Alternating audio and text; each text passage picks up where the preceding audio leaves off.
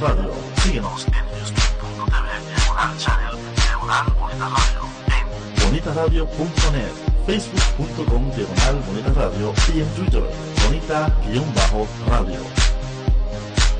En línea con.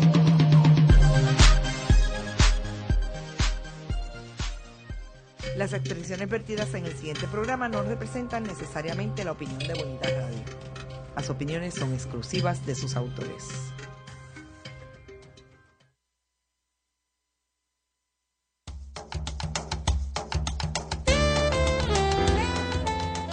Bienvenidos a Puerto Crítico, un puerto seguro para la crítica, desde el amor y la alegría, desde el compromiso y la solidaridad.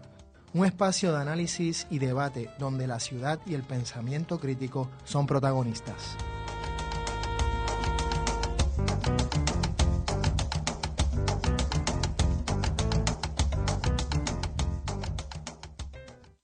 Bienvenidas y bienvenidos a Puerto Crítico. Estamos en Red Global, en Bonita Radio y en este programa en Puerto Crítico en Red Translocal, ya que les habla Juan Carlos Rivera Ramos, alias Juanqui, y Miguel Rodríguez Casella eh, desde Sydney, Australia. ¿Cómo estás, Miguel? Eh, muy bien, ¿cómo estamos por acá? En San Juan, en San Juan estamos con calor, con mucho calor, calor que viene de diferentes lados. Pero antes de hablar de ese calor que puede sonar como algo negativo, porque nos hemos puesto rojo con algunas expresiones que ha dicho el gobernador de Puerto Rico y con algunas, eh, digamos, algunos performances que hubo ayer bastante cínicos, críticos y vergonzosos, queremos traer una nota alegre y es que estamos celebrando nuestro primer año con de Puerto Crítico con a la misma vez la celebración, por llamarle así, del cuarto año de creación de los pioneros en la radio digital desde la crítica, desde eso que podemos llamar el imaginario de izquierda y de lucha estudiantil que es Radio Huelga. Así es que tenemos con nosotros a dos representantes de Radio Huelga, uno de los fundadores, Ricardo Olivero Lora, y una compañera muy activa en esta fase de Radio Huelga que se llama Nelmari Escudero Gorritz. Bienvenidos. Saludos, saludos a todos los radioescuchas y saludos Miguel. Gracias por la bienvenida y saludos a todo el mundo.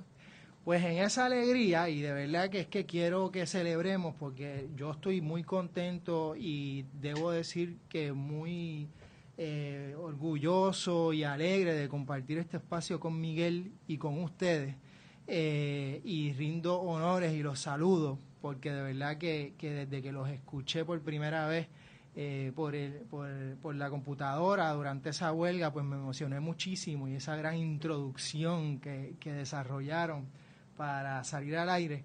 Pues dentro de eso yo quisiera hablar un poco de ese contexto. La huelga del, del estudiantil del 2010, entre otras cosas, se caracterizó, a pesar de las críticas de algunos, eh, por ser una huelga muy creativa. Eh, no solamente podemos empezar con que ustedes ocuparon la universidad antes del discurso de Occupy eh, en otras esferas, ¿no? como en, Nueva York y en otras ciudades del mundo.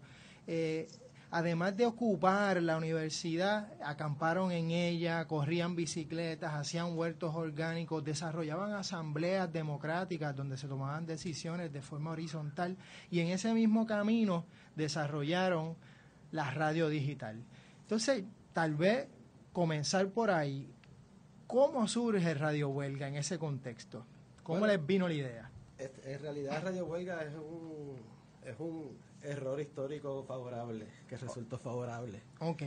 Eh, Error histórico, está sí, bueno. porque eh, por un periodo de tiempo durante el paro de 48 horas, eh, yo junto a mi gran hermano Gamelín Eduardo, nos dábamos la tarea de ir portón por portón, dar un tour alrededor de toda la, de toda la universidad para ir conociendo los distintos colectivos que se estaban eh, generando en los distintos portones.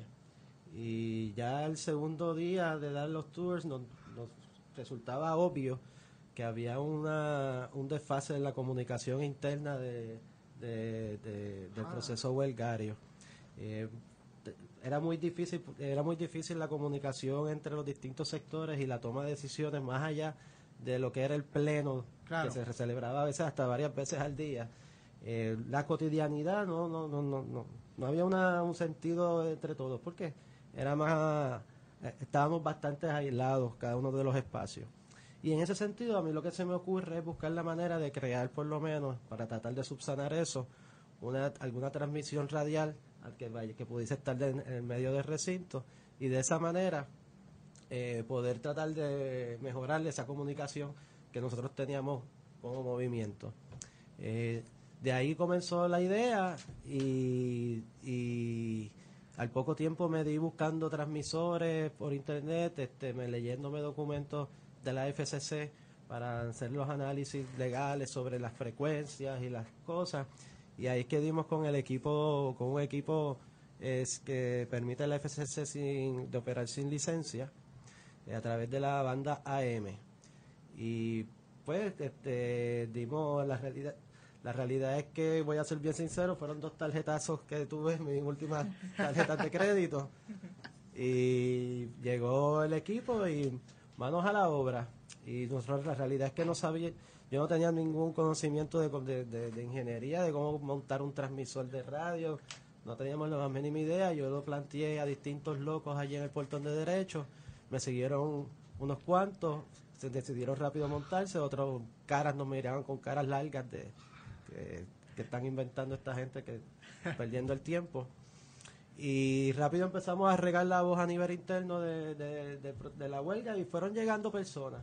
Y eh, estuvimos tratando de montar el transmisor por varios días en la, en la residencia del canciller hasta que por fin lo pudimos lograr, pero eh, la altura de la antena no era satisfactoria y la, y, y la potencia no, no, no No llegaba a la, a la mayoría de los portones. Y ahí fue que decidimos moverlo al, a la- al Consejo de Estudiantes y al edificio del anexo del Centro de Estudiantes. Y ahí pusimos la antena. Este, y nosotros distribuimos la información entre las personas. ¿Te está gustando este episodio?